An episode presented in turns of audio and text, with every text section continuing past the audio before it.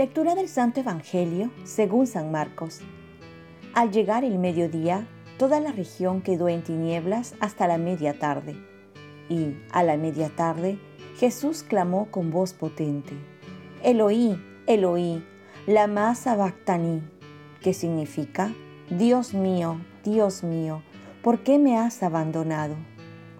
Algunos de los presentes al oírlo decían, está llamando a Elías y uno echó a correr y empapando una esponja en vinagre, la sujetó a una caña y le daba de beber diciendo, Veamos si viene Elías a bajarlo. Y Jesús, dando un fuerte grito, expiró. El velo del templo se rasgó en dos, de arriba a abajo.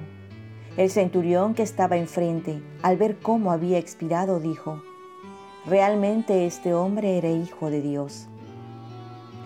Pasado el sábado, María Magdalena, María la de Santiago y Salomé compraron aromas para ir a embalsamar a Jesús. Y muy temprano, el primer día de la semana, al salir el sol, fueron al sepulcro. Y se decían unas a otras, ¿quién nos correrá la piedra de la entrada del sepulcro? Al mirar, vieron que la piedra estaba corrida, y eso que era muy grande. Entraron en el sepulcro y vieron a un joven sentado a la derecha vestido de blanco, y se asustaron. Él les dijo, no se asusten, buscan a Jesús el Nazareno, el crucificado. No está aquí, ha resucitado. Vean el sitio donde lo pusieron. Palabra del Señor. Paz bien, hoy es la conmemoración de todos los fieles difuntos. La muerte, ahora por Cristo, se ha convertido en la puerta del cielo. Job, a las puertas de la muerte, va a decir esta frase. Bien sé yo que mi defensor está vivo y que él, el último, se levantará sobre la tierra. Creemos en un Dios que vive y que no conoce la muerte y que nos resucitará. Por eso Él tiene la última palabra. Es verdad que la partida de un ser querido duele, pero es verdad también que Él ha vuelto a Dios, porque venimos de Dios y vamos hacia Dios. La esperanza no defrauda, nos dice San Pablo, porque Jesús, con su muerte y resurrección, nos ha conseguido que nuestra vida venza a la muerte. No se quiere hablar de la muerte porque no se quiere enfrentarla, pero la muerte se ha convertido de una pared a una puerta en la cual nos lleva a Dios.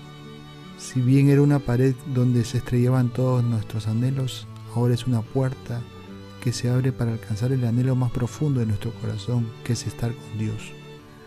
Hoy no celebramos la muerte, sino la victoria sobre la muerte, la vida que se ha sobrepuesto y que reina sobre la muerte. San Pablo también nos recuerda que somos ciudadanos del cielo. Nuestra patria no es esta. Aquí estamos como peregrinos y forasteros en camino hacia la patria celestial. Y esta fiesta nos recuerda que estamos de paso y que todo pasa. Las alegrías, tristezas pasan y que solo Dios queda. Y que nuestro fin es estar con Él. Pues para nosotros, como diría San Pablo, la vida es Cristo y una ganancia en morir. Oremos, Virgen María, ayúdame a saber vivir para saber morir y ver la muerte como la puerta que me lleva a Dios ofrezcamos nuestro día.